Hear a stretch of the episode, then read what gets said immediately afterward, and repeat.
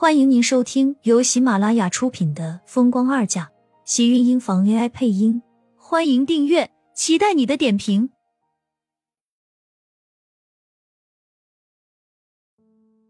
第二十四集，他身上的味道。对于第一次才见面的人，直接就给他一张几百万的支票，苏浅不得不感慨：人家真有钱。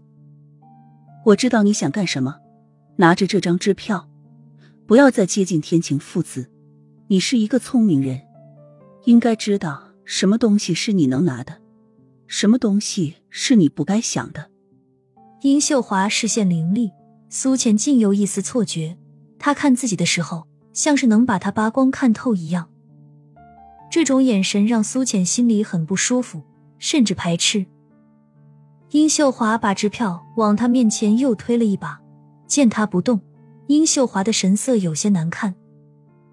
虽然现在小美和天晴已经离婚了，可是，在迟燕的心里，他们两个才是他的亲生父母。你不过是一个陌生的女人，你觉得这样的你，迟燕会认你当她母亲吗？苏浅拧着眉心，耳边是殷秀华说的话。她是不在乎别人怎么看她，可是她却害怕迟燕怎么看他，尤其是他现在肚子里还怀着厉天晴的孩子。苏倩苍白着小脸，张了张嘴，有些无力道：“我不明白你的意思。他找自己，无非是用钱让自己离厉天晴远一点。提到迟燕，就是想拿迟燕对他的排斥赶走他吗？”你应该明白，你这样的身份地位根本不可能和天晴在一起。更何况厉家要的是有门庭的媳妇。小美他们虽然离婚了，但是胜利两家的关系还在。我这么说你应该懂。苏浅的脸色又白了几分，半晌才喃喃道：“我懂。”他是在告诉他，他和厉天晴之间的距离像是隔着一个银河系，永远都不可能。放在桌子下面的手捂住自己的小腹，手心里竟然全是汗。殷秀华的脸上露出一抹满意。五年前他果真是没有看走眼，只是五年后能再见面，苏浅竟然会成为厉天晴身边的女人，这个结果让殷秀华始料未及。不过这对他来说并不会影响到什么，他有把握赶走这个女人，让自己的女儿重新和厉天晴在一起。既然你懂，拿着这些钱以后再也不要出现。对不起，这钱我不能要。苏浅忽略掉殷秀华脸上盛气凌人的态度，平静的开口，将面前的支票推回到殷秀华面前。圆润的指尖碰到桌面，感觉到一股浸透人心的冷意，似乎是店里的空调开得太冷了。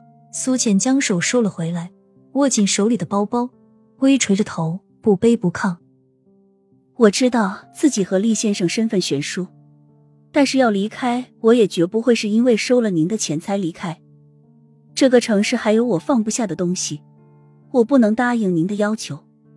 没有去看殷秀华难堪的脸色，苏倩缓缓起身，恭敬的打了声招呼：“没有什么事情的话，我先走了。”看着门口消失的背影，殷秀华的眼底闪过一道幽光。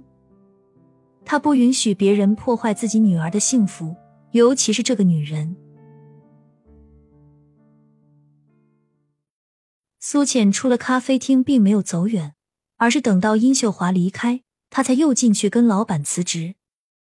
本来他就工作了不到一天，和老板说的时候很不好意思，听到他是因为怀孕，老板也没有为难他。很快，苏浅收拾好自己的东西出来，马路对面的公交站前。苏浅坐在长椅上，有些出神。她还没有来得及为肚子里的宝宝高兴，就听到了别人要让她离开的话。心里说不难受是假的，似乎注定了他的孩子要和他一样，没有办法有一个完整的家。一阵刹车声传来，苏浅抬头，看到一辆保时捷停在自己面前，落下的车窗露出男人半张精致的脸，视线落在他的身上，黑曜石般的眸子微弯。勾勒出一抹迷人的笑容。这么巧，盛少卿说着走下车，来到苏浅面前。高大的身影将他笼罩在他的影子下，看着他脸上爽朗的笑容，如三月春风，让苏浅感觉到舒服亲切。你要去什么地方？我带你。说着，盛少卿不由分说的拉起他的胳膊，往自己路边的车子走去。苏浅怔了怔，有些不好意思的看了他一眼：“先生，我们不熟。”说着，他看向被他拉着的手腕，用力从他掌心里抽了出来。少了指尖的滑腻，有一种淡淡的失落在盛少卿心间划过，很快被他隐在心底。那双如琉璃般熠熠的桃花眸，此时散发着醉人的神色。你不记得我了？苏浅抬头看了他一眼，皱了皱眉。记得，那天差点把我撞死的那个。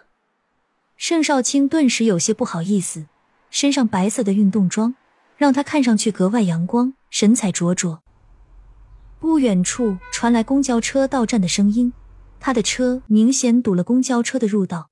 苏浅刚要让他走，谁知道盛少卿一把抓起他的胳膊，将他拉进了车子里。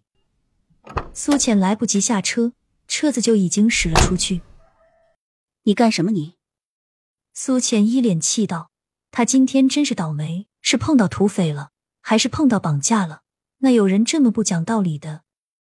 不走难道等着被人骂？他还知道自己停车的地方会被人骂啊！苏浅没好气的瞪了他一眼，指了指前面的路口：“我在这里下车。”“你住在哪里？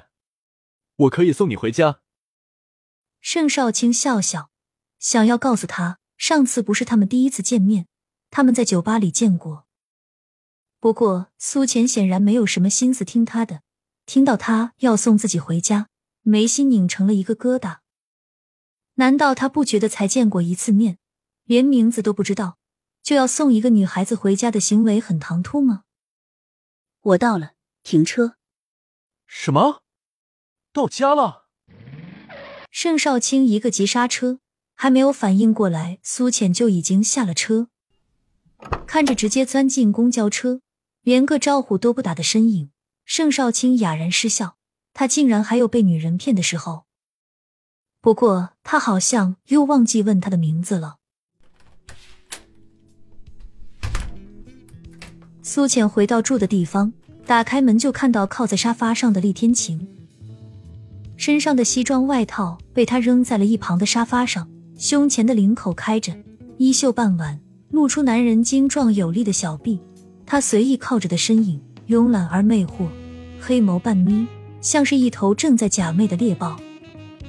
见苏浅回来，手里抽了一半的烟被按进了烟灰缸内，对着门口的身影招了招手：“过来。”许是刚刚抽过烟，厉天晴的声音有些沙哑。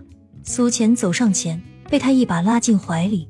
下意识的护住自己的肚子，跌坐在他的大腿上，鼻尖是醉人的尼古丁味道。